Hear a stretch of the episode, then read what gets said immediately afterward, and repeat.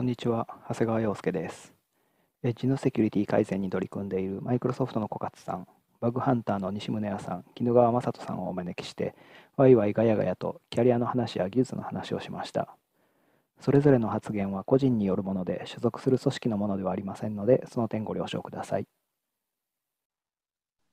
状況を説明しておくと、なんか俺がツイッターに採用募集してますとか書いたら、なんか応募募お待ちしております。別に応募する気ないくっても、なんかこう、会社の雰囲気聞きたいとか話したいとかあれば、気軽に相談してくれればって書いたら、小勝さんが 別に応募する気はないけど、話がしたいっていうから話す場を作った。で、せっかくだったら、じゃあ、絹川さんとか西宗谷さんとかを交えて、雑多な話をして、しかもそれ、ポッドキャスト最近流行ってるから、そういうの的に公開すると面白いんじゃないの？みたいな、そういう流れですね。はい、ありがとうございます。すみません。僕の意味わかんない DM から始まった いや、感じで。面白いですよ。あの、今さっきもちょろっと話したけど、とりあえずスケジュール調整、スケジュール調整そのものも大変なんだけど、まあ、小勝さんが西海岸時間で、絹川さん何時に起きてるかわからんくって、西宗谷さんは、なんだろう、すごく真面目なサラリーマン時間で。そ その前に、なんだろう、全員が同時に 会話をできる SNS がないっていう。そうですね。西村屋さん、なんでツイッターやらないんですか、え、僕は、あの、SNS があんま好きじゃないっていうか苦手なんですよ。なるほど。なるほど。なんか自分、自分の時間をなんかと取られちゃうものが嫌いで、なんかその、なるほど。なんですかね。例えばフェイ、Facebook とかもやってはいるんですけど、基本つぶやいたりはあんましないですし、見るのも、その1日1回ざーっと見るみたいなイメージで、はいはいはい。見て終わりみたいな感じで使ってるんですよね。うん、なんかその、いあの SNS にこう気を紛らわせたくないというか、いちいちなんかこう細かい時間を持ってかれたくないっていう感じでやってないです。それは、あれですか？自分自分のなんかこう、我慢ができなくなるからっていう自分の問題の話。えっと、すいません、僕の心が弱いからです。はい、すいません。おっしゃる通りです。やばい、やばい、なんかぶっこんできましたね。すごい。いや、でもその最近 SNS にうん、そう責任転嫁するんじゃないとお叱りを今受けた感じです。いやー、でもまあ、最近なんかマリオさんも同じこと言ってましたね。なんか、なんでやめたのかみたいな、ツイッターで。やめたんですか？うん。マリオさん、Cure53 のツイッターアカウントあって、多分そこから見見れるし、うん一応多分つぶやいてるかもしれないんですけど、彼うん。個人のはなくなって、うん、それをなんか YouTube のインタビューでこう語語ってました。へえうん、やっぱりこうなんかまあマリオもさん、う、うん、利益がないみたいな、やってる自分にとってのメリットがどんどん薄れてきて、もうほとんどメリットよりデメリットの方が上回ったって感じたからやめて、やめてみたら、ああ、やっぱりそうだなってなって、完全にやめた。うん。まあ、うそうです。ーんうんいや、ちょっと待ってください。長谷川さん、あの僕に対する態度とマリオさんに対する共感となんか 同じ自信いやーもうマリオさんの言う通りですよ。扱いがひどい。違うね、違う、西村屋さんがさ、ツイッターしないのはまあいいとして、あのせっかく、まあ、木野川さんも含めて、揃ってるスラックのワークスペースなんがあるのに、そこのうん認証情報をなくしてしまったから、そこに入ることがもう二度とできないっていう、そういう状況が良くないと思う。あの、そう、あの、そう、それ、それは、そう、久しぶりに思い出したんですけど、そういう、そうなんですよ。僕の作ったあの security testing のスラック、あの、二要素認証で端末変えちゃって入れなくなって、で、そのまま数年が経過してるんですけど、どうしようかなと思って。なんとかしなきゃ、なんとかしなきゃですね。いや、そうですね。最近なんかどうなんですか？西村屋さんとか本当にこう見えないんですね。何やってるかが。一応、長谷川さんとかだとブログ、まあ、西尾西村屋さんもやりましたけど、最近。こう、あんまり何をやってるのか見えてこなくて、な、なんか言える感じであります？最近こういうことやってますみたいな。い言えないことばかりになっちゃいました。ああ、そうですか。うんそれは会社の仕事として、そうなんか会社の中の仕事、会社の外、お客さん都合とか。あの、うん、そう、会社の中もちょっと今、そうですね、抱えてるものがやっぱ、あの、まあ、会社全体のそのセキュリティに関わるところをやってたりするので、まあ、そこもやっぱちょっとお見せすることができない部分って多くなってきてますし、あのそれ以外のあのいろいろお手伝いしてる案件もあるんですけど、まあ、それはそれでやっぱ、あの先方があってのことなので、お話しできないものもあり、はい、なんか、うん、あと、やっぱ結構、あれですかね、なんか、自分で勝手に気にしてるだけかもしれないんですけど、あの自分自身の個人の発言って言っても、所属している組織の発言と受け取られることっていうのがやっぱ増えてきていて、で、うんうかつに発言できないなって思うことがやっぱ増えてきてるっていうので、なんか自分自身も臆病になってるのかもしれないです。あのこ心が弱いだけなのかもしれませんが。いや、あの、背負ってる看板がでかくなって何も言えなくなるのは、俺はめっちゃ、それはわかる。もうなんか、今俺がなんか言うと、うん。まあ取締役っていう立場が当然あるからだけど、会社の発う言にん近いところになるんで、うん。うん。あとなんか、一昔前だったらもっとツイッターで、クソみたいなサービス、これクソだよねとか平気で言ってたけど、今それはうん。絶対言えんようになったもんな。どこでどう、うん誰がつながってるかもわからんし。うん。そうそうです、そうです。一緒です、一緒です。なるほど。うん全然考えてませんね、僕。うん、なんか、大丈夫なんですか、小勝さんとかは？会いやなんかもうマネージャーとかの方が全然言ってる感じで、もうイケイケな感じなんで。まあ、あの、ももちろん、あの、このサービスクソだなとか、そもそも、あの、人前で言う感じではないので、自分の性格的に。うん、俺とは違う。うん、まあまあ、口論もあんまりならないし、やっぱりツイッター上とかで。うん、そうですね。僕はあんまり気にせず発言してますけうん、なんかあと、発言することに対して、あの、なんかやっぱ何か効果を求めて発言するんだと思うんですよね、人って。ど。うん。なんか何、あの、なんかそそれをなんかだ打算的になっちゃったっていうのはあるかもしれないですね。あの、なんか自分、例えばこの Facebook に近況を書いてな何か嬉しいことあるんだっけとか思うと、あの別になんかか書く意味ねえなとか思っちゃうとか、それよりはなんかか書いて変に取り上げられる方が怖いなとかの方がやっぱは働いちゃうっていうイメージですかね。くだらない大人になった感じですか？うん、くだらない大人になっちゃった感じはすごくします。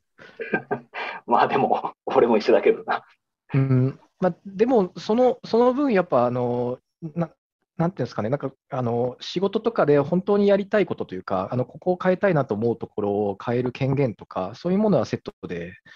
そうですね、いただいてる身の上なので、うん。まあ、そこでもらってる権権限というか、裁量に対して、ちゃんと、まあ、自分の振る舞いもあの、まあ、伴う形にしていかなきゃいけないんだろうなっていう、まあ、それが責任なんだろうなっていう。すごい大人な。いや、いや、なんか、恐ろしい大人みたいな発言をして感じです。あの本当に。えなるほど。すごいですね。なんか日本っぽいですね。あ、そこすごい気になります。あの、な、でも、海外の方もそうじゃないですか。あの、えな、なんか、ね、えっと、ちょっとそういうカンファレンスで、あの、ちょっと言っちゃいけないこと言っちゃったとか、何か差別的な発言をしちゃったとか、まあ、それでその退職迫られてる方とかもいらっしゃるじゃないですか。なんか、だから別に、ですね。うんうん、それって、その発言に対して、あの自分に対してこうバッドエフェクトというかが返ってくるのって、割とその国問わずなのかなと思ってて。ああ、まあ、い今で言うと人種差別とか、まあ、そこら辺はかなり多分来ると思いますけど、それ以外のこうセキュリティとか職業的な面での発言は、あんまあ別にないのかなっていう正論を言ってればっていうのはある気がします。まあ僕があんまり発言しないっていうのはありますけどね。なんか差別とかの発言っていうのは、そもそもだから会社の看板だからというよりかは、社会的に許されない、うん。うんうんうそうんいう人を、社会的に許されない発言をする人を会社として雇用するわけにはいかないという、そういう判断だと思うよね。なんか、一方で、俺らが今、日本的な発想で気にしてるのって、会社の立場として、なんかこういうことを言うみたいな、ああ、そっちかそう。ですね。ちょっと、うんちょっと違う気はするよな。うんうん確かに確かに。アメリカとかの方はそうじゃなくって、あくまでも発言は個人のものでしかない。ただその個人の発言に個人の責任が伴うから、社会として許容できない発言をしたときは、その個人に責任が返ってきますよっていう、そういう。うん、そうですね。まあ僕がその個人的に、まあ社会的にあまり認められない発言をしたときに、やっぱり会社としてとかチームとして、こういう、うんなんだろう、価値観を持ってる人が、会社のカルチャーに合わないから、あの、出てくださいみたいなことになると思うんですね。あ別に会社のイメージがどうっていうよりかは、このチームとしてこのカルチャーを作っててみたいな、まあ本当に今、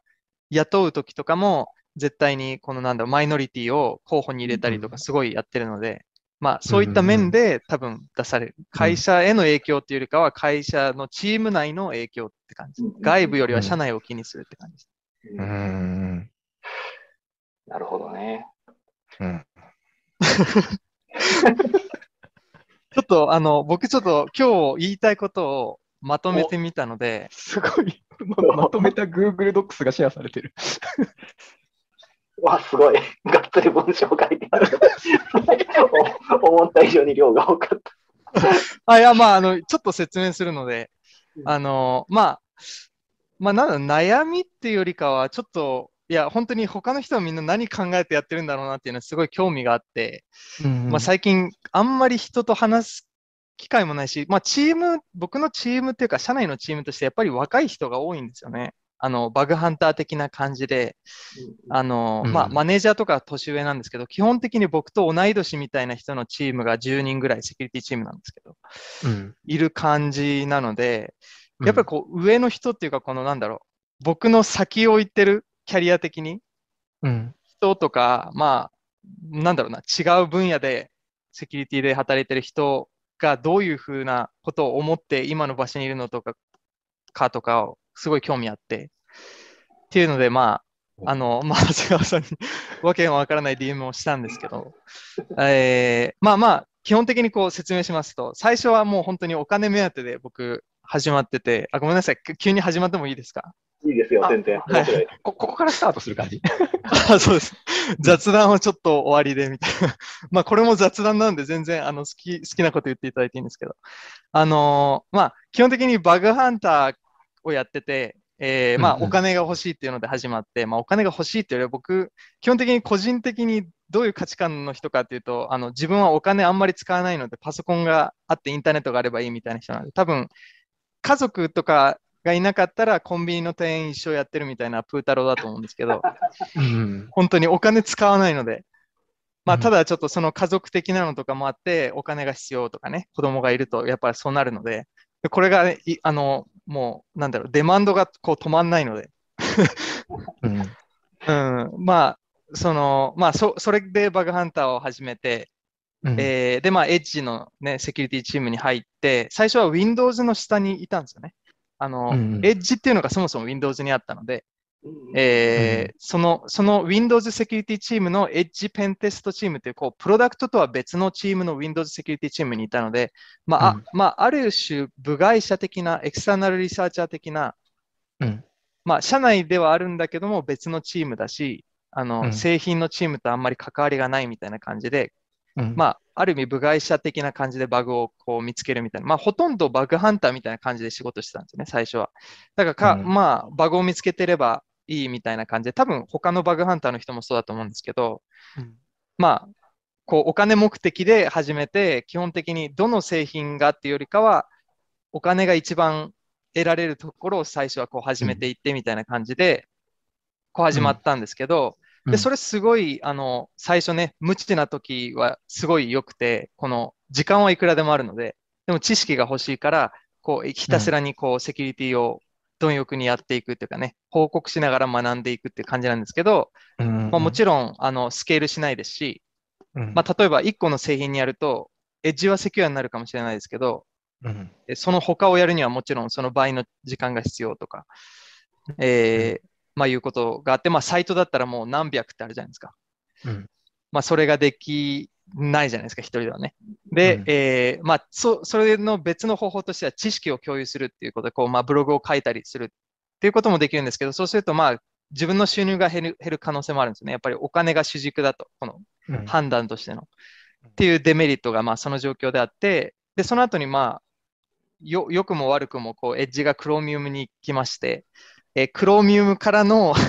収入は減ったんですけど、てかなくなっちゃったんですよね、結局。そのエッジの、なんだろう、昔のエッジのいいところっていうのは、エッジを社内でこうペンテストしながら、その会社の業務が終わった後は Chrome とか Firefox に同じことのテストができるみたいな感じで、要は一回この API を学んだら全部のブラウザ試せるみたいな。で、学ぶ時間は社内で取れるから、自分の時間では本当テストするだけでいいみたいな、もうめっちゃ効率よかったんですけど、ええそれが、ええまあまあこれはね、あまあいいか悪いか分からず、この金目当てなので、この時はいいんですよ。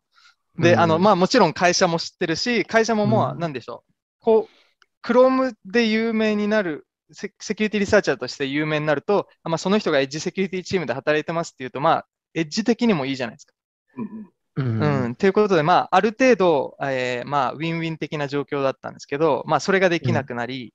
うんえーで、まあ、今度、 product security に移るんですよね。こう、外うん外部の、まあ、昔、今まあ、ウェブ的に言うと、こう、うんウェブ診断の業者だったのが、どっかのうんプロダクトのセキュリティチームに入りましたね。うんだからもうちょっとこう、プロダクトをじゃあどうしますかみたいな、こう、バグを見つけました。終わりじゃないんですよね。うん。うん。っていうので、こう、どれだけブラウザをセキュアにして、なおかつそれをどれだけ、えー長くこう保てるかっていうので、まあ、ある程度こう設計的な面が大きくなってきたりとか、うん。うん、そういうふうになって、さらにこうブラウザーっていうと、ブラウザー自体のセキュリティだったり、今度ブラウザを使うユーザーのセキュリティ、で、さらにはそのブラウザで見たサイトのセキュリティっていう、こう、めっちゃいろんなセキュリティをやる必要があるんですよね。またサイトだったら、じゃあ CSP の新しい機構をやるとか、なんか新しいセキュリティフィーチャーをじゃあエッジだけで作りましょうかとか、で、ユーザーに対するものだったら、例えば、じゃあフィッシングがすごい問題だから、このブラウザーとして、ここはフィッシングのサイトだよって言えるようにしましょうとか、うんえーまあ、ブラウザ自体のセキュリティだったら site isolation とか、本当ブラウザーのサンドボックスを強くしましょうとか、こうめっちゃあるんですよね。で、まあ、これのいいところは、まあ、このエッジユーザーが増えれば増えるほど、その全員のセキュリティを向上できるので、かなりいいと。で、ブラウザにしかできないものもあったりして、フィッシングとかですね、の対策とかは、えーすごいんですけど、こうブラウザをやるがために、やっぱりブラウザに偏っちゃうんですよね。こう全部がやっぱり均等にできず、プロジェクト単位になっちゃうので、基本的にはブラウザに行ってしまって、今度自分はサイトっていうか、ウェブが好きなんですけど、えーまあ、ウェブのセキュリティの、そう、向上に必要なものを学ぶためには、そもそも今のサイトがどうできてるのかっていうのを学ばないといけないんですけど、自分の頭の中では JavaScript のバニラ JS しか知らないみたいな、バニラ Web API しか知らなくて、うん今の人は JavaScript 書いてませんよみたいな、TypeScript ですよとか、あの、うん React ですよとか、もうそもそもフレームワークで作ってるので、みたいな、こうかなりギャップがどんどん開いていっちゃうんですよね。うんで、さらにこう、まあ、さらに僕のもっと前の人だと PHP とかじゃないですか。PHP でデータベースは SQL データベースで自分で持っててみたいな。でも今、クラウドでもうデータベースとか、もうそもそもデータベース、それぞれの API とかサービスがそもそも自分が持ってなくて他の会社の SARS を使ってるって可能性もあるし、あ、SARS じゃないですね、RAS とか、えー他のを使ってる場合もあるとか、もうそもそもそこら辺が分かってこないと、じゃあどこに対策を入れていいのかっていうのが分からないとか、うん。うん、っていう問題があって、すみません、ちょっと長いですね。長すぎますかね。大丈夫ですか？いやいや、おもうん、面白いですよ。あ、面白いですか？はい。うん そう。で、えーまあ、あとはやることが多すぎるんですよね。えーまあ、例えば、えーまあ、フィッシングの例とかで言うと、まあ、工数が多い。じゃあ、フィッシング対策しましょうっていうときに、多分、まあ、僕が今じゃあフィッシング対策やりましょうって考えたら、じゃあ、ブラウザー内で、どの国のユーザーがどういうサイトに行っててっていうのが分かれば、例えば、この国では Google に行く人が多いから、あ、多分 google.com っていうのはフィッシングじゃないなって、ブラウザー内で計算できるんですよね。うんで、あとはそれをどれだけプライベートにみんなにシェアできるかっていうだけの話だと思うので、例えばマシンラ machine learning を使って、そのモデルだけを共有して、そこの中でそのモデルを良くしていくとか、まあいろんな方法があると思うんですけど、えーまあ、そういうことをやったとして、でもその工数がめっちゃ多いんですよね。それを結局それのプロジェクトに費やしてしまうと、それのメンテナンスもしないといけないしってことで、うんそこにほとんどの自分の、なんていうんだろう、エンジニアリングの人生を費やしてしまう。もう一個で完結してしまうんだけど、でもやりたいことって、まあフィッシングってかなり大きい問題なんですけど、じゃあフィッシング対策して、じゃあ他のサイトの、例えばプロトタイプポリューションとか、絹川さんが話してたような、なんだろう、XSS が終わった後に、どうやってじゃあ他の情報を抜き出すかとか、そういう方が自分は好きだったりするんですよね。うんううん。じゃあ、そそしたらじゃあそっちのセキュリティは誰がやんのとか。うんうん。で、まあ、マイク・エストさんが昔はやってたけども、マイク・エストさんはもうマネージャーみたいな感じで、そもそもそんなののちっちゃいことをやってられませんみたいな、多分感じだし、うんうん。で、ブラウザ自体のセキュリティも site isolation っていうのは、まあ、僕がかなりやんなきゃいけなくて、で、さらに他の機能とか、今、エッジだと super duper secure mode っていう、知ってるかわからないですけど、このよ。あ、知ってます？モードがあって。えーまあ、それが、この、これ実は、あちょっと軽く説明しますと、えーあの JIT エンジンっていうものですね、JavaScript の。JIT エンジンというものはうん JavaScript のバグの中の半数を占めてるんですね。えーセキュリティバグ。うんで、そもそもレンダラープロセスのバグのほとんどが JavaScript のバグですよね。多分い何パーかはわかんないですけど。なので、この JIT エンジンというものをそもそも無効にしてしまったら、うんバグが減るし、で、うん JIT エンジンっていうのはそもそもマシンコードを、えーまあ、かなりダイナミックに作る。要は、えー JavaScript をパースして、そこからマシンコードコードにコンバートしてるので、あの、まあ、かなり low level な話になりますけど、あの、リードラ、 read write executable っていう、こう、メモリーを確保しなきゃいけない。で、うん JIT を無効にするとそれがいらないので、えーめあの、セキュリティの対策、プロセスの、えー security mitigation をいろいろ追加できるんですよね。あの、Windows にあるような。ということで、うんまあ、二度、セキュリティ的には二度美味しいみたいな。えー JavaScript のバグも半分減るし、さらに他のバグがあったとしても、もっと mitigation をそのプロセスに、えー入れられるので、かなりその実際に悪用される危険性が減るっていうのなんですけど、でそれもえ結局それをやっちゃうと WASM が動かなかったりとか、結局、あの、 read write executable を使うすべての機能が使えなくなるので、WASM と JIT が使えないんですね。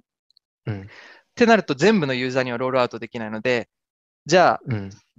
その各ユーザーがよく行くサイトにだけ、えーその JIT と WASM を使えるようにしましょうとか、うんまあ、そういう判断になってくるんですけど、で、そうすると結局サイトアイソレーションの話になってくるんですよね。ウェブセキュリティの。じゃあどのサイトが信頼できるのかとか、じゃあサイトアイソレーション的にどのプロセスは本当にアイソレートされててみたいな話になってくると結局僕のところになってくるんですよね。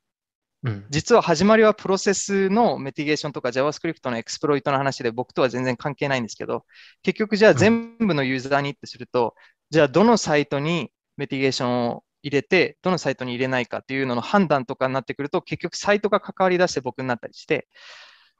っていうので、まあ結局関わる範囲がめっちゃ広がっていくっていう、すみません、話が長いです。えーまあそういう問題にはなって、で、これは結局何かっていうと、多分マネージャーになるのが一番いいんですよね。自分がマネージャーになればいろんなプロジェクターに関わりつつ自分がやんなくてもいいっていう。でもそうするとこう、おまあ、そもそも技術的な知識がなくなっていくので、それはしたくないと。うんえーまあここら辺も本当聞きたいんですけど、なんか、なんかここら辺でどうでしょう？あの、多分今後どうするべきかとか、あの、その後の話なので、やどう思います？めっちゃわかるなって話よな。うん、僕もかなり一緒ですね。共感というか、あのほとんど同じこと考えてますね。おあの、喋らせていただくと、最初にあの、バグハンターになってお金目当てのとかっていう話の文脈からまさにその通りだなと思ってて、正直あの自分もあの、えっと、ずっと稼いだお金で家のローン稼いで、で家のローン返して、で、うん最近子供の学費2人分がたまりつつあるみたいな感じなんですよ。いやー、子供ほんとすごいですよ。もう習い事とか、僕、あの、小学校上がったら無料だと思ってたら、どんどん習い事とか来ますからね。本当に無限ですよ。僕はあの日本であの、しかもちょっと田舎の方に住んでるんで、そういうはいあの、はい、あのおお受験とかな習い事とか若干無縁のとこなんで、あんまお金かああ、そうなんですね。かってないんですけど、はい。でもやっぱあの、まあ、将来何があるか分かんないんで、あのうんまあ、貯めとこうっていう方が多いです。あであのお金を使うことよりも、やっぱなんか自分が見つけたものに、そのお金であのなんていうか、レーティングされることの方が楽しかったりして、あのこの見つけた脆弱性があの、なんかこういう悪用ができますって言った瞬間に、じゃあ、あの5000ドルだねみたいな形であの評価してもらえて、そのなんか、ななんですか稼ぐことなのかな、お金を稼ぐことというよりも、その稼いだ金額がバーチャルでもいいんですけど、溜まってってるということに対して、だからな意味されだからることそう、うん、ポイントが溜まってってるような感じなんですかね。なるほど、うん。ゲーム感覚ですね。ゲーム感覚ですね。だから最初はそれが楽しかったです。で、逆に思ってたのは、あのこれで自分の生活レベルを上げてしまうと、あの稼げなくなった時に戻れなくなっちゃうなってやっぱちょっとあの保守的なというか、恐怖心もあって、あのなので、ちょっとここでお金を使う楽しみを覚えちゃいけないなって思って、ちょっと戒めてたところもあったんですけど、まさになんかでも、あのやっぱり、うん一番楽しかったのは脆弱性見つけることだったし、なんか見つけて、あのそこで新しい知識というか、新しい発見とかがやっぱひ日々あったんですよね。あの新しい攻撃手法を学んだりとか。で、うんあとそれを応用して自分で見つけて、みたいなところの喜びがすごいやっぱ一番の、なんていうか、醍醐味で、なんかそ,、うん、そういうあたりはかなり一緒のことを感じてました。で、まさに私もあの、えっと、2014年ぐらいにあのブラウザの脆弱性を探すっていうのをトライし始めて、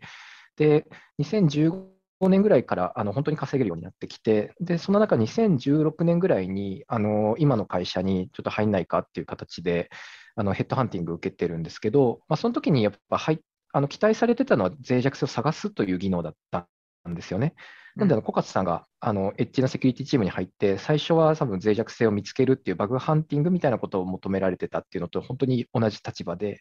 うんで、やってたというのも、なんかそこもすごく似てます。で、ただ、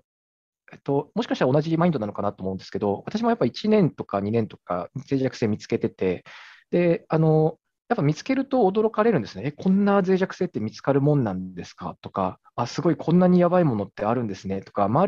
りに驚いてもらえることも嬉しかったですし、それで評価してもらえるってこともすごい嬉しかったんですけど、一方で1年、2年やっていくと、なんか、あの、な、なんなんだろう。これってつっついていくよりも、圧倒的に直す人の方が足りてないじゃん、みたいななところに対して、ちょっとやっぱ課題意識が移ってくるようになって、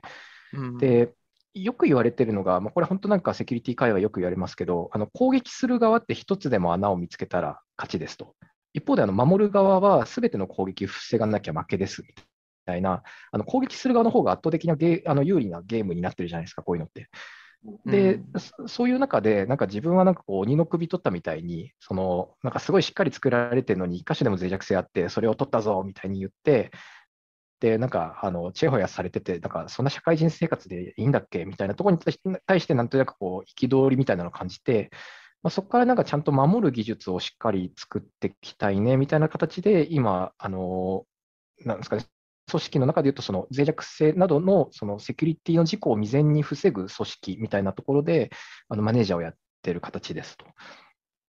で、なるほど。えーで、とは言っても、あの今、会社の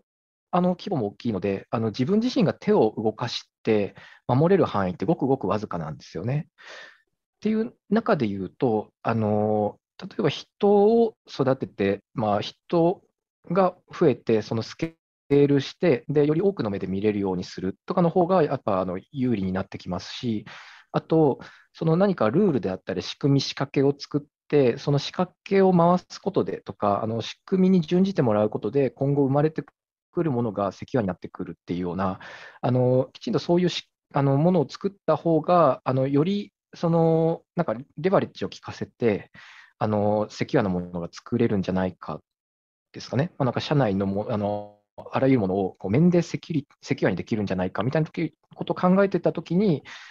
あの自分で脆弱性を見つけるっていうのは、それはそれですごい好きなんですけど、まあ、そうじゃなくて、あのまさにそのセキュリティの戦略とかをあの考えたり、立案したり、推進したりっていう、まあ、そういった方にあの移っていったっていう感じですかね。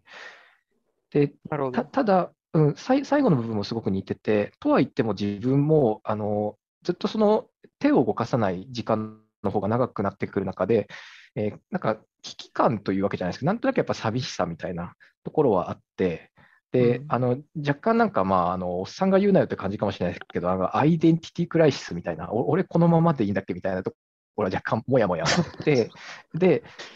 でそれは、あのじ今もその連休とかのあのまとまった休みの中で、あの実際に脆弱性を見つけたりとかっていうのはやっぱしプライベートでやって、それで実際に報奨金とかを稼いで、なんで、お俺まだ通用するぞみたいなあの ところで、なんか喜びを満たしてるみたいな、そんな感じですかね。なるほど。なん。で、うん、マネージャーになった側の人間ですね、自分は。じゃあ最初入った時はマネージャーじゃなかったんですか？あ、じゃないです、じゃないです。ああ、なるほど。それ、マネージャーになったっていうのは、なってくださいって言われたからなんですか？それとも、なんか理由があってなったんですかね？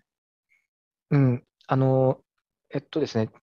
いろいろな経緯はあったんですけど、一つは、あの、まあ、もっとこの会社のセキュリティこう変えていくべきだみたいな話を、ああれやこれやと、あの、当時の上司にしてたら、あだだったらや、やれ、やれよみたいな 形で、そうですね、あの、うん、機会を、まあ、いただいたという形ですかね。うーん、なるほど。うんいや、あるん、なるほど。ちょっと、まあ、そうですよね。いや、まあ、わか、わかります、僕も。なんかそう、多分それが一番早いのかもしれないですけど、結局上に行けば行くほどテクニカルじゃなくなってくるんですよね、話す人が。なんかそうするともう、なんか 話す気がなくなってくるっていうか、なんでしょうね。うーん、なんか、なんかほとんどソフトスキルになってくるんですよね。なります、なります。うーん。全力でなる。うん、そう、ソフトスキルになってくると、なんか僕の、なんかそ、それ、僕じゃなくていいじゃんってなってくるんですよ。うーん。なんか、小勝さんが今感じてるみたいなのを思ってるんやったら、多分今のポジションの方がいいんだろうなって気は、なんとなく思うよな。なるほど。あの、俺とか、あ俺とかはそのソフトスキルっていうか、その人と話すこと、人に理解してもらうこと、技術がわからない人にも理解してもらうとかも含めて面白いって思ってたから、ーうんなるほど。あ、そうですよね。コミュニティ活動とかすごいよくやってますもんね。で自分自身が技術、技術を分かりたいっていう欲求はまあもちろんあるんだけど、別にそれだけにそこにアイデンティティをの主軸を置いてない感じもあって、なんかだから、うんマネージャーになってよくこう技術が分からなくなって寂しいみたいなんて、まあ、その感覚はすごい分かるけれども、でもそれはそれでしかないみたいな割り切りも結構あって、うんそう思えないんであれば、あんまり離れない方がいい気はするよな、とはなんとなく思う。うん。いや、なんか僕、自分としては、あ、もう、もう頭がついてこなくなってもマネージャーできるかな、みたいなまあ感じがするんですよね。結局、みんな年上の人で、なんかうん自分の技術的なスキル的にまだやれるんじゃないかな、みたいな。それがある程度もう、あの、なんだろう、若手がもう追い越して、老害何やってんだみたいな感じになってきてからマネージャーに行っても全然通用するんじゃないかな。一方で、なんかこう、俺、今、うん CTO という役割やけど、それをやってて思うのは、なんか幅広い知識、技術を知ってると、新しい自分が体験したこともがなくても、それなりに理解ができるんよな。うん。だから、スペシャリストとして過ごす狭い範囲でものすごく深いところまで知ってますよという時間が長くなればなるほど、マネージャーになった時には、それはそれで不利な気もする。なるほど。うんうんなるほど。いや、いや、まあ、あのあの、こ子供2人以外にもマネージしたくないっていうのもあるんですけどね。あ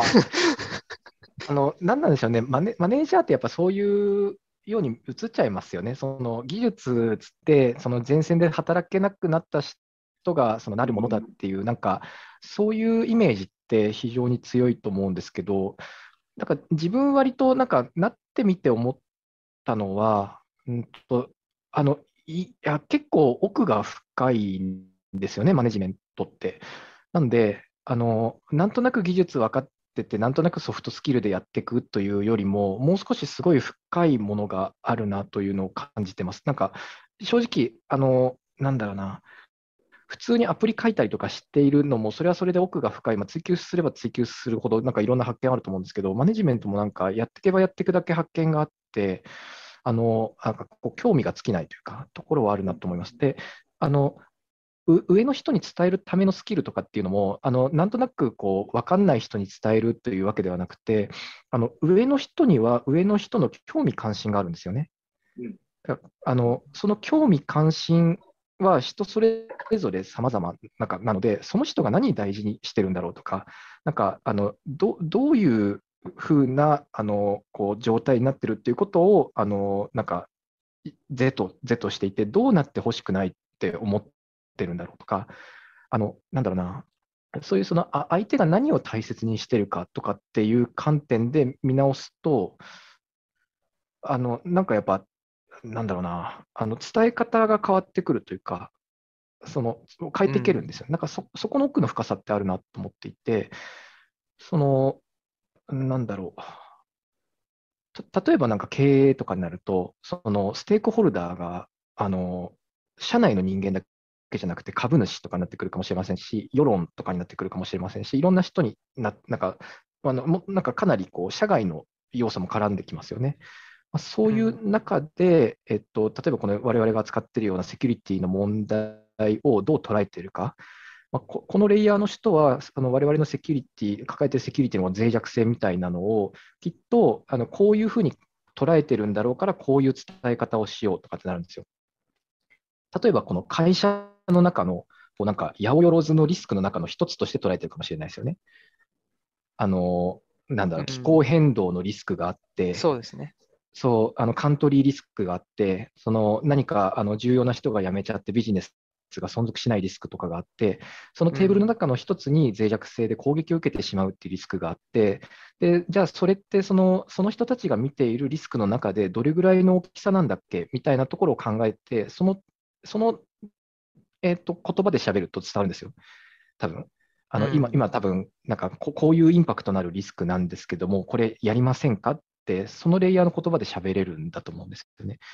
ただ、それを、あのなんか、いやー、これはもうセッションのクッキーが盗まれてしまう脆弱性でなんとかしなきゃって言って、エンジニアの言葉で喋っても、やっぱ通じなくて みたいな。うん、でそれをちゃんとその経営の人たちって、なんかあのどういう目線で何を大事にしてんだろうとか、他にどういうものを扱ってって、じゃあどう伝えてあげると一番伝わるんだろうみたいなことをこう考えて、話して、でそれで理解してもらえた時の、なんていうか、しっくりきた感というか、なんかそれはそれでやっぱなんか、うん、なんかだ大,、まあ、大切なことだし、やっぱ難しいんですよね。急にその目線を自分で備えて、その人に合わせたコミュニケーションすると難しくて、何度もトライエラー、アンドエラーしてる中でも身につくもので、うん、なるほど。なんか自分まだまだ未熟ですけど、うん、そこの奥の深さはすごいあるなと思います。なるほど。うん、わかりました。えっとですね、多分うん、これは目的につながっていくと思うんですけど、そもそもうん何を目的にこう働いてるのかっていう。のだと思うんですけど、ちょっとその前に、長谷川さん、何かあります？この主な経緯のドキュメントのところで、なんか他に言いたいことってあります？そうね、なんか、俺はもうちょっとシンプルで、なんか脆弱性を探すときも、結構その作り手の心情をすごく読む。こういうことを考えて作ってるだろうなとか、こういう実装になってるだろうなとか、これを見落としてるってことはこういうやり方もあるだろうなとか、そういう、なんだろう、その実装のコードそのものというよりかは、割とその人間の思考を読む方が得意やったよね。だからこそこう裏を書くみたいなところ、マニアックなバグを見つけるみたいな方が得意で、うん西西宗谷さんみたいになんだろう、実装の全パターンを網羅して、それを テストパターン、テストケースを作っていって試すみたいなことって苦手で、うん。うんそれこそ一点突破みたいなうん抜け漏れ、思考の抜け漏れを探すみたいなことの方が得意やって。で、それはだから、すごく今も同じで、目の前へ対峙している人が、まあ、西村さんの言い方で言うとステークホルダーなんだけど、そういう人たちがどういう思考状態にあるのか、どういう状況で、どういう前提でものを考えているのかっていうのをすごく考えて、そこに適した、あるいはそれの裏を書く、場合によってはまあ裏を書くとか、一番適している方法を探すとか、うん、見方はいろいろやけど、そういうのを考えるっていうのは、基本的にだからやり方は変わってないんよね。うんううんん。なんか、うん、そういう意味ではなんか、過去と今で地続きな感じはある。なるほど。はい、わかりました。あの、目的、ごめんなさい。ちょっと反応が薄い。いや、あの、い。や、あの、これ何かって僕多分分かったんですけど、多分皆さん働いてる目的とか何をしたいかっていうのが多分それぞれ違ってて、うん。多分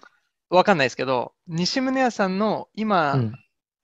仕事をしている上でのモチベーションというか何をしたいかっていうのはこの会社としてのリスクを減らす。その上でどれだけ今セキュリティの中のリスクがどういうリスクがあって今どういうことをしているかっていうのをできるだけ的確に、えー上の人に伝えて、えー上の人がちゃんとした判断をできるようにするみたいな。今の今の聞いた感じだといやそれは、それはむしろ手段ですね。なるほど。うん、今やりたいのは、あの、なんていうか、私自身、いあの今の会社のサービスっていうのを、あまあ、いろんなサービス出してるんですけど、自分自身もユーザーなんですよ。うん。で自分自身も、その、なんていうんですかね、その人生の節目節目で、あのいろいろとあの困ったりした時とかに、あのじ当時のその自自社のサービスに助けられたりとかしてたし、あのみたいなところであのお世話になってきてるなあみたいなところもあって、でっていう中で、やっぱなんかあとプロダクト作ってる中の人とかも知ってるから、だからあのちゃんと自分たちのプロ出してるプロダクトを、ままずなんかあの開発者の人たち失敗させたくないなっていう、そのセキュリティが原因で失敗させたくないなみたいなところであったり、うん。あとはあの、まあ、使ってくれてる人ももう安心して使ってもらえてる状態にしたいなであったりとか、やっぱそのあたりが一つああって、あと、なんか、えーと、もしそういうセキュリティの事故とかいろいろと出しちゃったりとかすると、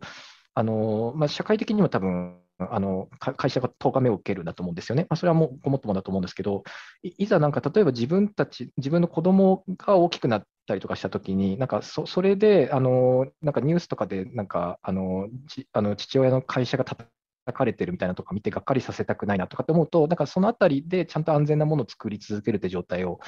まずは目指したいなと思いますと。で言ったときに、でも自分一人の力だとこう、てこの原理で全然その、えっとやっぱり安全にできるものって限られているので、だったら上の言葉で説明をして、上の方に理解をしていただいて、まあ、その上で会社全体で何かがその、えー面としてできるようなものをこう組み上げていくとかの方が合理的なんじゃないかって考えるようになったって感じです。なるほど。うんなるほど。僕の場合は、うんなんだろうな。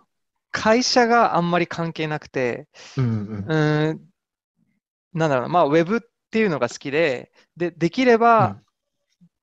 まあ、全部のウェブサイトがセキュアになってほしいんだけども、うん。えーまあじゃあ、そそういう世界を作るには、まあそもそもウェブが好きなので、ウェブが死んでほしくないっていうのは、まあ、まず一個あって、うん。うん。えーじゃあその中でどうやったらウェブがすごいセキュアでこのまま、えーまあ、一番いい環境、開発者の環境として受け入れてもらえるかっていう、まあ、状況を作り上げたくて、まうん。あ、会社は、マイクロソフトはあくまで、まあ、今はすごいいいいいポジションかなっていうかね、あのブラウザー的にできることがやっぱりいろいろあるっていうことは、まあ、自分のやりたいことができるんですよね、まあ、選べば。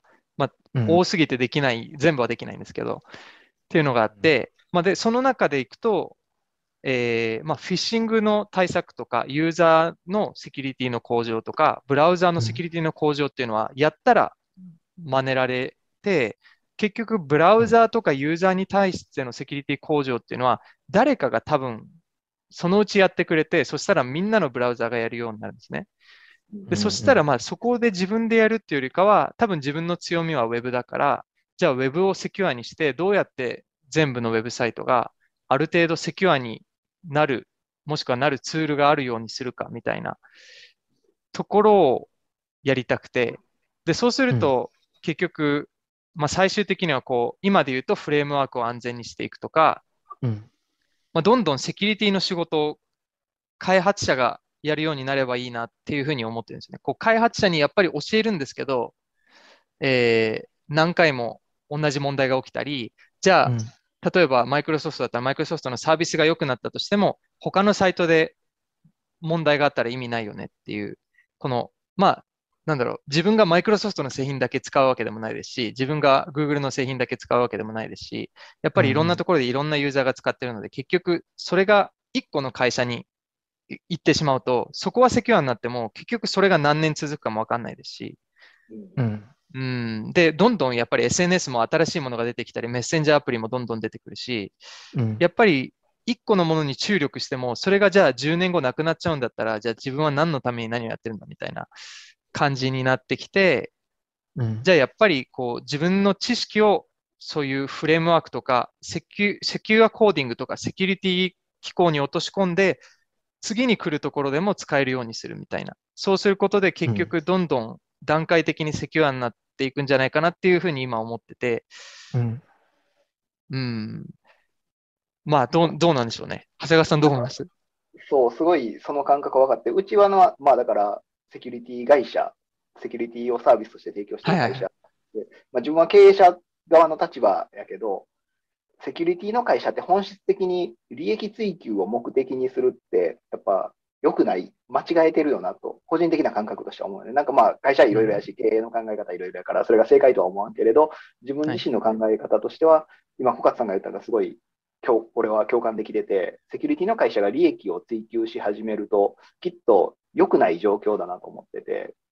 なんか自分たちの結局技術とかを出し惜しみする、自分たちだけが、その、儲かる仕組みになるって、絶対良くないじゃないですか。うん。本来であれば、セキュリティ会社みたいなものってなくなる方が世の中としては理想なはずで、まあ、うんセキュリティ会社がなくなるっていうことはないかもしれないけれど、今やってることっていうのがやらなくて済むようになる方がいいっていうのは、ものすごく思ってるんよな。う。うんん。で特にうちの会社とかって、そのウェブの脆弱性診断みたいな、割と、その、なんだろう、言い方すごく悪いけれど、どこにでもあるというか、比較的普及してるサービスなんで、比較的普及してるサービスが未だに残り続けてるって、やっぱりこう、社会としてか解決できてない課題だなって思っててさ。うん。う。うんん。なんか、本本当であれば、だからそれをサービスとして提供できてて、需要がありますって喜んでちゃいけないんだけど、まあなんかだから、じゃあどうすりゃそれが解決するのと、いろんな会社がいろんなことやってて、すごい共感する面、例えば開発者にも、その、開発者自身がテストの中でセキュリティ診断までできるようにしましょうとかやってる会社とかもあるし、ただそうは言ってもなかなか一筋縄ではいかんよなってところで、結構今の自分の課題感としてはそういうところかな。だから、うん、小勝さんとリュードとかは多少違ったりしても、なんとなく考え方のベースとしては割と同じ近いところにいるような気はする。うん。そう、な、まあ、す人って結局スケールしないんですよ。こう、西宗屋さんが100人増えてくれるならそれでいいんですけど、結局西宗屋さんが次の人に教えても、その人は西宗屋さんより下回っちゃうんですよね、多分。僕的には。ああ。ただ、マン。シーンだったうんらスケールするんですよ。同じコードなんで。で、さらに、あの、どんどん、こう、年を重ねていくごとに多分良くなっていくんですよね。うん。うん。そそれがこう人にどう、どう教育しても、多分その人のメイン業務じゃないので、うん。うん、それだったらセキュリティに特化しした人が、こういうふうにしたら安全だよっていうのを教えてあげて、安全じゃないことをしたときだけ、あ、これはダメだよって教えてあげるような機構を作る方が、なんかいいんじゃないかな。もう今、コンパイラーとかってそうじゃないですか。C++ とか、まあ何でもそうですけど、タイプスクリプトとかなんでいいかっていうと、あの、タイプちゃんとできてなかったときに教えてくれる。これ多分バグ起こるからやめた方がいいよっていう。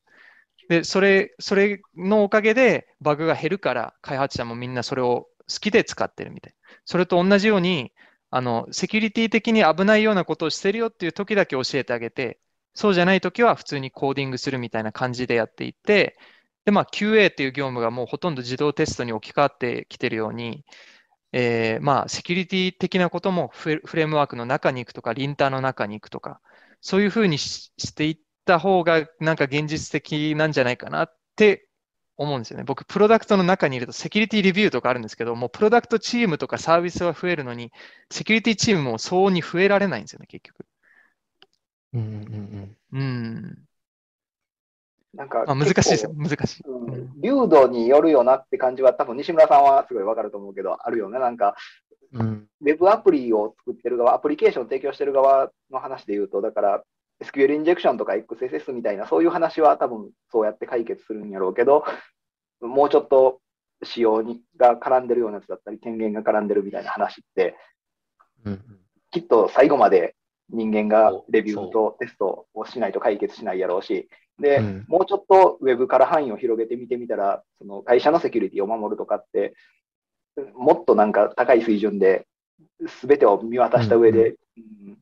何を守らないといけないのかみたいなところから含めて考えないと答えが出てこないみたいなのいっぱいあるじゃないですか。うんうんうんうん。なるほどそうなんです。そうあのままさに同じこと思ってました。あの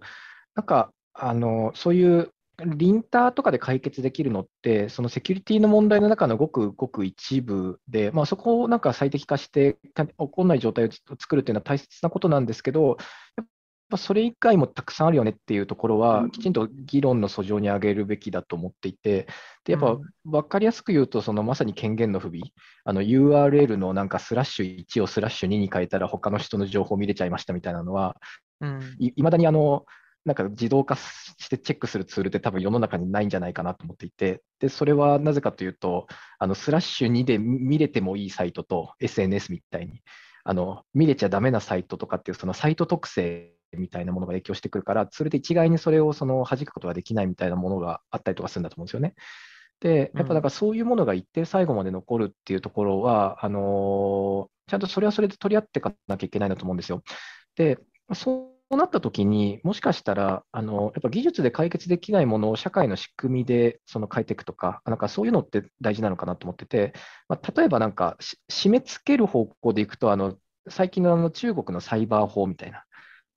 あのそういうなんかこう国のインフラになっているようなシステムで、まあ、基本的には脆弱性対応ちゃんとやんなきゃだめだぞと。で、脆弱性見つけたら当局に届けなきゃだめだし、なんかその届け出しなかったらあの罰則だぞみたいな形で、あの安全に作らないと、あのペナルティを受けるからちゃんとやらなきゃいけないっていうような形で、あのなんか外的圧力によって安全なものにしていくっていう方向性もあるでしょうし、あとは、そのなんかまあ、Google とかがよくやってるのは、あのサイトのパフォーマンスを上げたら、なんか検索で上に来るとか来ないとかみたいな、SEO の効果がありますよとかってやると、あのあなだったら、例えばそれがセキュリティを高めると、その中のスコアが上がって、で、SEO で上に来るみたいな話を多分ルフし始めると、多分やる人増えるんだと思うんですよね。うん。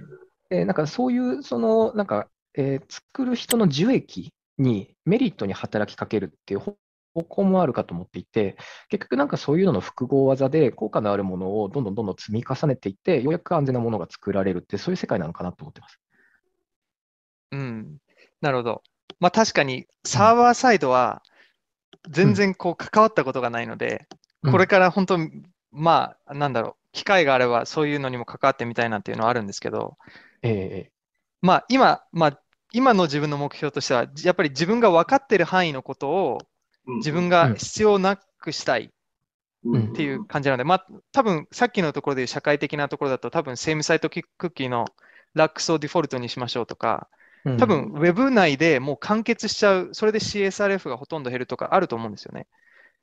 多分そこら辺をこうどんどんやっていったら、多分自分のウェブに関する知識がもうほとんど必要なくなってきて、そしたら次の問題に進めるんですよね。ただこのうん、今の問題ってこう XSS がこうずっと続いてて、それが終わんないままどんどん問題済みになっていくっていう、うんこう解決できるものも解決しないで進んでっちゃうんですよね。うんだから多分、ウェブのクライアントっていうのはある程度解決できる問題でもういろんなツールもあるし、それを作って次に行ったらいいんじゃないかなと思うんですよね。例えば多分、まあ、サーバー側の例えばデータベースとかだと昔は全部のところがデータベース自分のもの持ってたりとか、サーバー自分のもの持ってたけども、そのサーバーを提供するとかデータベースを提供するっていうサービスが出てきて、そこ1個が、まあ、もちろんそこが弱かったら全部がダメっていうのもありますけど、うんえーまあ、そこがセキュリティ、そこの専門のセキュリティの人が、そこを一番強くできるっていう、まあ、良さもあったりして、いろんなこうサービスをつなげて一個のサービスを作るっていうこともできてきてるので、まうん。あ、ある程度そのセキュリティの細分化みたいのが、サーバーサイドでもできるんじゃないかなっていうのとか、まあ、多分そのロジック的なバグとかだったら、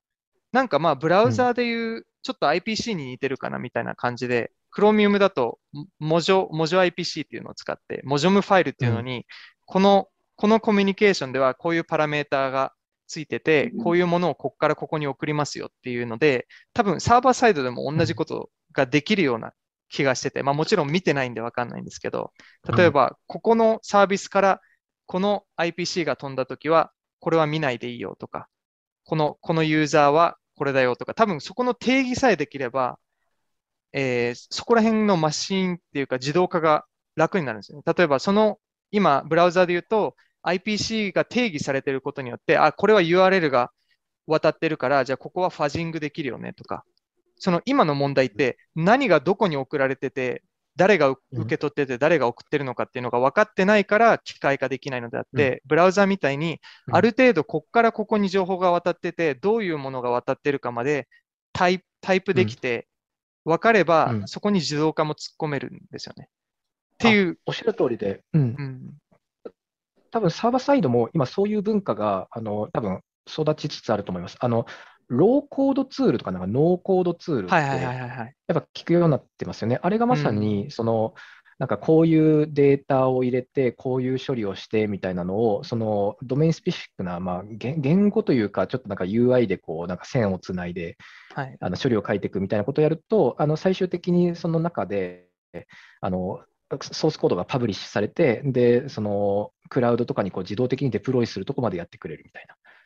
でうんまさにそのデータベースをいじる処理とか、そういった、あのよくコーディングのバグを生みやすい部分っていうのは、あのいい感じにもうモジュール化されていて、その SQL クエリみたいな、そのなんかあの生のものを触らずともデータの操作ができるっていうところまで抽象化されているので、えうん結果、そのコーディングのバグが起きなくなると。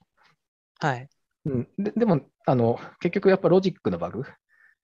うん。は、あどんだけその仕様をきちんと表現できるか、そうですね明確に定められるかですよね。そうですね。やっぱそこは残るっていうのはあって、だただ、あの、おっしゃる通りで、サーバーサイドもそういうものは、あの、増えてきてますし、多分そう、結構、なんか市場も大きくなってるみたいな話をどっかでよ読みました。あの、にわか知識ですけど。僕もなんか今ちょうどそういう Google の送送られてきてサイトが、それのペンテストやってます。Google のノーコードプラットフォームのペンテストリクエスト。こう、あの、わざと強制的に bug hunt をするために、あの、 research grant っていうのにと登録してて、自動で送られてくるんですよええ。これ、この、ええこのリストからどれかペンテストしたら、あの、うんペンテストする前にそもそも5万円もらえて、さらにバグ,、バグ見つけたらあげますみたいな。もうそれに登録して、あの、強制的にやってるんですよ。こうお金もらえるってなると、やんなきゃいけないっていう気持ちが働くので、それで、まあ、どうにかこう、ウェブサイトを最近のを見るようにはしていて、ええうん。っていうので今やってるんですけど、そう、ノーコードプラットフォームありましたね、Google で。うん。まあ、意味わかんない補足ですけど、すみません。ああ、ででもやっぱ、うん、そういうのは増えてってる気がしますね。あの、まさに。うん。そう、なんかでも、一方で、例えば、まあ、クッキーのセームサイトラックスみたいな話とかだって、普及しないと、まあ、あるいは標、まず最初になんだろう標、標準化、例えばアイディアとして思いつきました。で、自分の手元のブラウザではすぐ実装できましたって言っても、結局標準化しないととか、それが普及しないとって話はあって、うんうん結構だからそれを、まあ、小勝さんがやるかやらないかっていうのはともかくとして、誰かがそういう政治的な役回りだったり、広報的な役回りだったりとかって、やっぱり必要じゃないですか。はい。うんうんうん、なんか、そういう意味では、だから、マネージメントとかもそっちに近い感じはあるよな。なんか、結局、ステークホルダー間での利害の調整とか、うん。そういうの、そういう見方をすると、うん。まあ、ね。確かに、確かに。うん。あの、やっぱり力学っていう言い方がわかいいのか分かんないですけど、ちゃんとそういう力学を生むような取り組みにしていかなきゃいけないんですよね。うん。あの使いたくなる、それは使わないと刺されるなのか、あの使うと嬉しいなのか、なんか使ってると、そのなんかこう競合のサイトと比べてなんかちょっと差別化できるかなのか、な何らかのその精神的なこのなんか機微に触れるようなところをフックして、そのやっぱみんなが使いたくなるような、なんかそういう流れを作ってあげないと、ただただなんか技術だけ実装して、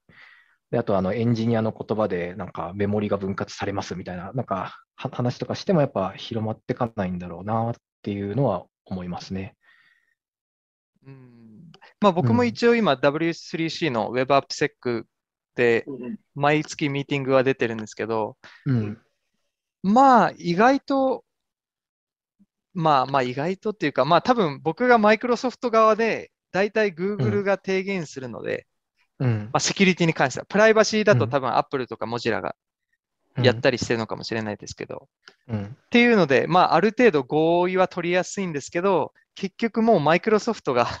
あの、HTML っていうかレンダリングエンジンをやめてるので、うん。票が入入らないっていう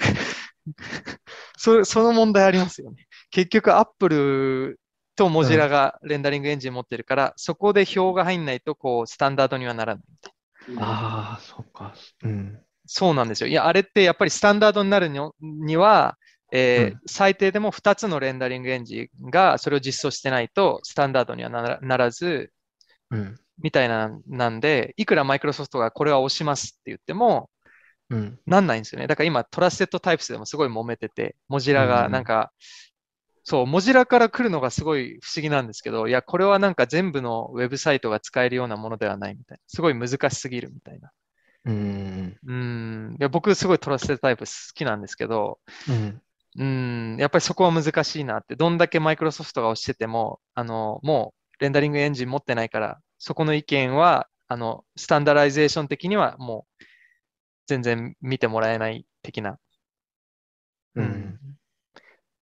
あ、そう、それでもう一つちょっと聞きたかったんですけど、副業ってどうなんですか、いや、このもう一個チョイスあるなと思ったのは、ブラウザやりながら、逆にうん他のウェブの会社とか、まあ日本でもいいんですけど、にちょっと入ったら裏側も見れて、あ、今こういうことで困ってんだな、じゃあブラウザでこういうことできるなみたいなこともあるのかなと思ったんですけど。副業はめちゃくちゃおすすめですね。うん。あの、視野が広がるし、うん、自分もなるほど。まさに、その、そう、今、兼業で逆に手を動かしてます。おーロールがマネマネージャーじゃなくても、本当にプレイヤーのロールで、おー、すごいですね。なんか、プレイヤーってそんなにあるんですね、肩書きが。うん、こうせっせと脆弱性を探すなんか、のが、うんうん、そうそうなんか、副業は絶対いいですよね。なるほど。そうですね。ただやっぱ、うん、あの難しいとこありますけどね、その副業優先になっちゃって、本業の方をちゃんとやらなくなっちゃうリスクとか、あとその情情報とかもあのどうどう扱い分けるのかとか、どこからが社内のノウハウなんだ問題とか、いろいろなんかあの難しい問題はありますけど、ととは言っても自分もあのおおすすめといえばおすすめです。なるほど。僕は今、うん副業じゃないくって仕事の中の範囲だけど、他の会社のシーサーとの手伝いをしてて、うんうんめちゃくちゃ面白いですもんね。なんか、セキュリティ会社で脆弱性診断って、やっぱなんか最終的な責任ってきちんと持ってないじゃないですか。そのサービスに被害が発生しましたって言っても、大変でしたね、うん。以上終了になってしまうけど、シーサーとってやっぱそうじゃなくて、自社でインシデントが起こったら、うん。そこがやっぱ責任を持つ、シーサーと何してるんだって話だから、責任の重さから、それの予防のためのできること、で、なおかつ、その、対策をさせるのは現場だからシーサーとじゃなくて、そこに伝わる言葉でとか、うんすごい、こう、仕事の幅が広くって、めちゃくちゃ学びは多いですよね。うんうんなるほど。まあ別にシーサーとがいいっていう話じゃなくって、だから今置かれてるのと違う仕事、環境とかに身を置くっていうのはすごいいいなと思う。逆になんか、その、ばなんだろう、小勝さんで言うと、バグハンティングみたいなことを副業としてやるって多分あんまり大きな意味はない。お金は入るだろうけれど、うん。それでしかないって感じはあるよね。そうなんですよね。うん。うんうんうんなんか自分が今までやってた仕事を別の角度から見れるのって、なんか、あの、理解が深まるみたいなところは、今まさに感じてますね。うん。あのなるほど。しえっと、やっぱな、なんだろう、視野、視座、視点みたいなところですかね。